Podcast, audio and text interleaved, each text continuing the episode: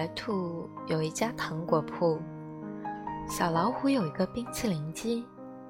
兔妈妈告诉小白兔：“如果你喜欢一个人啊。”就给他一颗糖。小白兔喜欢上了小老虎，那么那么喜欢，忍不住就把整个糖果铺都送给了他。回家后，兔妈妈问他：“那小老虎喜欢你吗？”小白兔直点头。兔妈妈说：“那他为什么不给你吃一个冰淇淋呢？”小白兔说。小老虎是要给我来着，可是我说我不爱吃。兔妈妈说：“那你是真的不爱吃吗？有七种口味呢，巧克力味道的里面还有你最爱吃的杏仁啊。”小白兔用脚划拉着地板，喃喃地说：“其实我也没有吃过。”只是就想着把糖给他了。小老虎有了糖果店，小白兔说：“不如我帮你把冰淇淋机推到公园去卖吧。夏天可真热啊，冰淇淋每天都卖得光光的，大家都夸小白兔好聪明。可是小白兔呢，还是一口也舍不得吃。”他就想等小老虎亲手送他一个。小白兔自己也没有发现，他最爱的口味已经换成了香草。他想要的也不再只是冰淇淋了。时间一天天过去了，小白兔还是没有吃到冰淇淋，倒是隔壁摊子卖饼干的小熊。给了他一盒小兔子造型的曲奇。小白兔留下糖果店和冰淇淋机，跟小熊去了更远的小公园。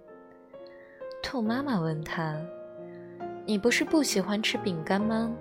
怎么又收下了呢？”小兔子揉着红红的眼睛说：“我，我就是饿了。”后来，小兔子听说小老虎把冰淇淋机送给了小企鹅。小熊把这些告诉小兔子的时候，它耷拉着耳朵，呆了很久。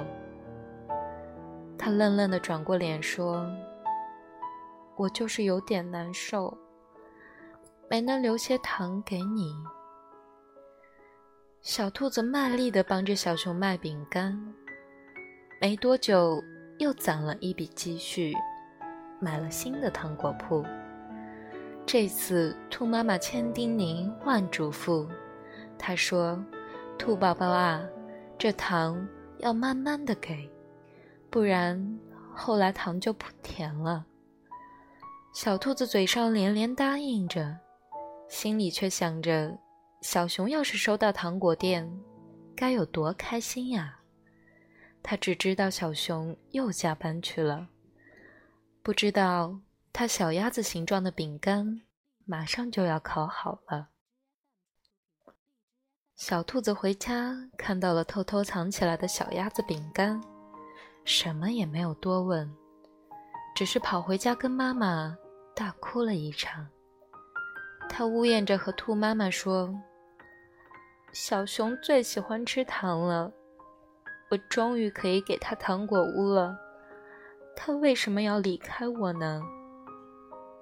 兔妈妈笑了，她摸摸小兔子的头说：“当他不爱你了，你的糖就不甜了。”小兔子还是想不通，只好带着糖果店搬去了更远的地方。小鸭子。不知道从哪里打听到了糖果店的事。一天饭后，他告诉小熊：“哎呀，你可不知道吧？你心里最单纯的小白兔，背着你用卖饼干的钱给自己买了好多东西呢。不久之后，小兔子收到了小熊的来信，信里只有短短几句话，大致是说，小兔子走后，饼干铺子的生意一直不好，钱怎么说也是卖饼干挣来的，希望小兔子。能把糖果店还给他。小兔子看完信后，眼睛哭成了个桃子。他想起了妈妈的话，把店还给了小熊。他对妈妈说：“其实，糖还是甜的，只是人生太苦了。”后来。小白兔又爱过几个人，但都无疾而终了。这缺心眼的小兔子啊，喜欢上一个人就会使劲对他好。他以为只有这样，才能让爱情活得更久、更久一些。可惜那时候的小兔子还不明白，其实任何东西啊，只要够深。都是一把刀。有一天，小白兔出门，发现小熊醉倒在他的门口。他哭着碎碎念着，说他过得不开心，说糖果已经被吃完了。小鸭子嫌它没本事，就离开了它。它一把抱住小兔子说：“如果说这世界上还有什么值得回忆的，大概……”也只有你了。小白兔被勒得喘不过气来，它心里想着：也许爱上一个旧人，就不会再有新问题了吧。小兔子想了很久，最后终于决定回到小熊身边。日子并没有想象中的糟糕，他们一起吃饭，一起逛公园。小熊每天都会采一朵最漂亮的花送给他。小兔子会烧一手好菜，小熊总是抢着洗碗。小熊以为一切都要好了，他甚至有一点点失望。都说感情是刻骨铭心的，可是小兔子似乎没有留下任何伤痕。直到有一天晚上。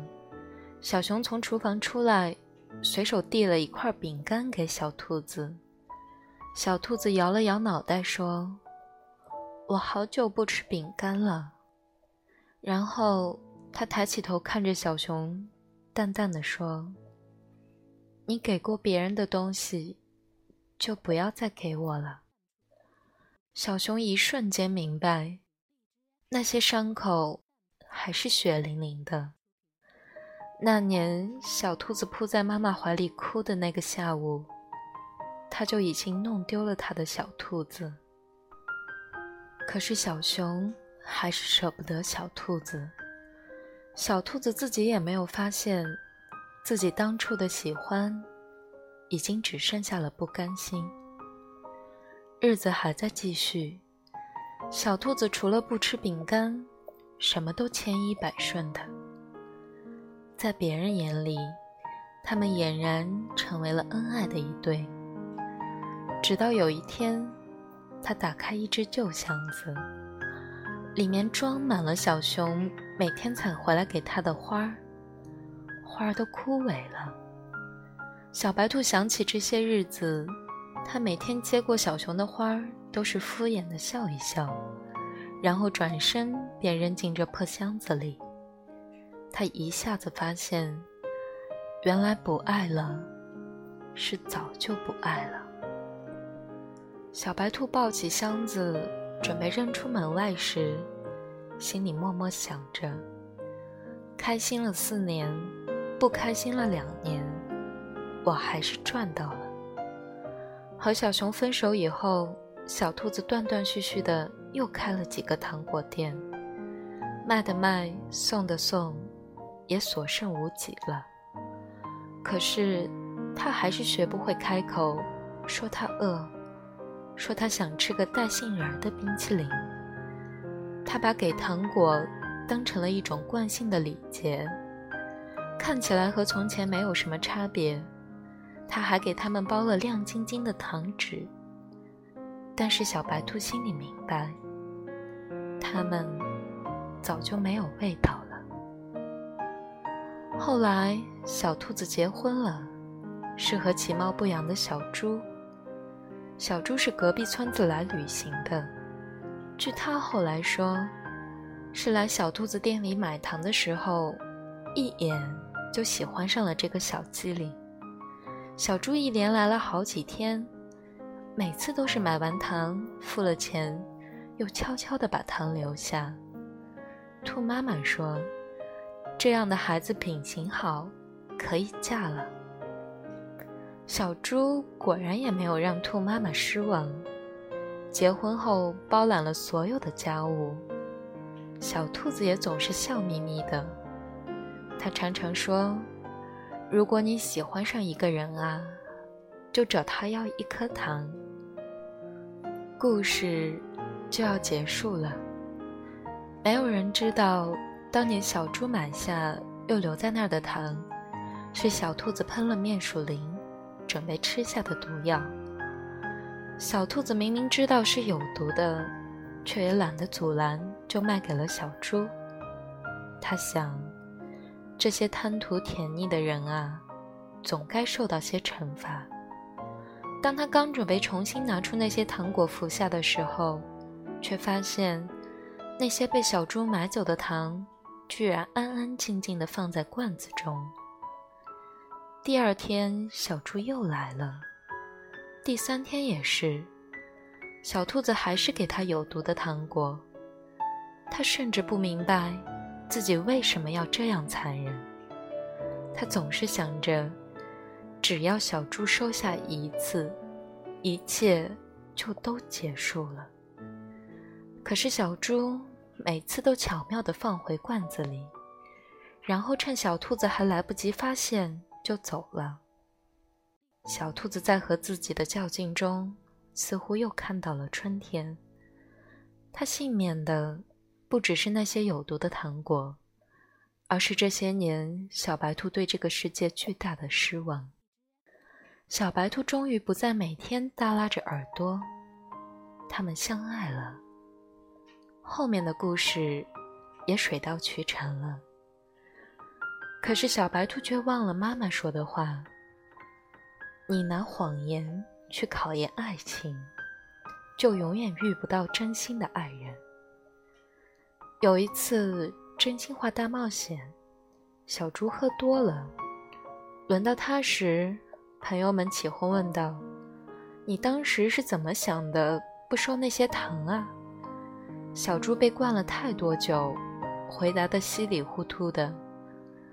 但当那些字组合在一起，传到小兔子耳朵里时，在场的谁也没有听懂，只有他在一瞬间。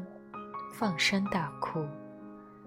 小猪说：“那天啊，那天我只是路过来着。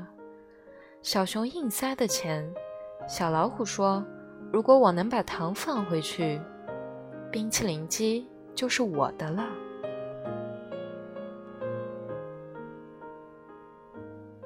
故事说完了，你听完这个故事。会有什么样的感受呢？别担心，这世界是守恒的。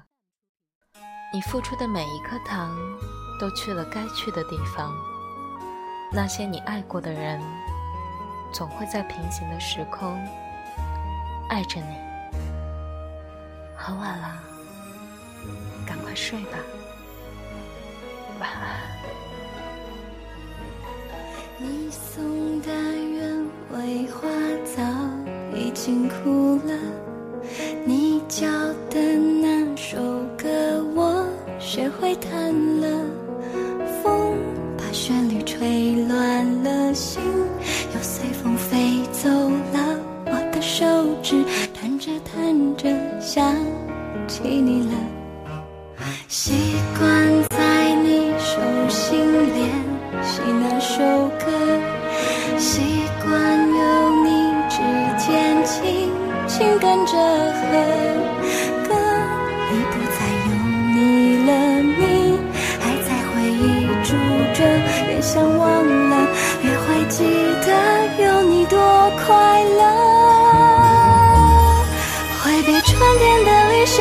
秋天开始，爱成飘落的叶子。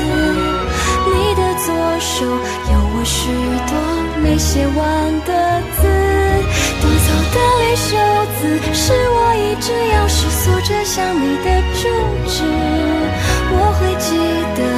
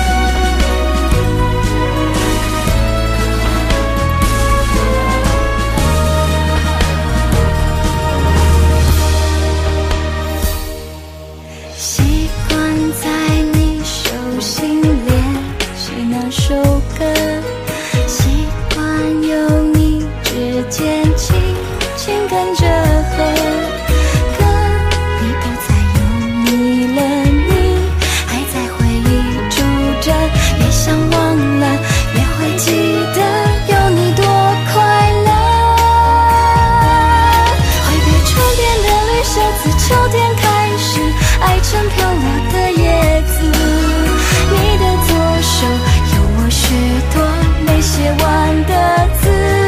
吐槽的离手字，是我一直要细锁着想你的祝。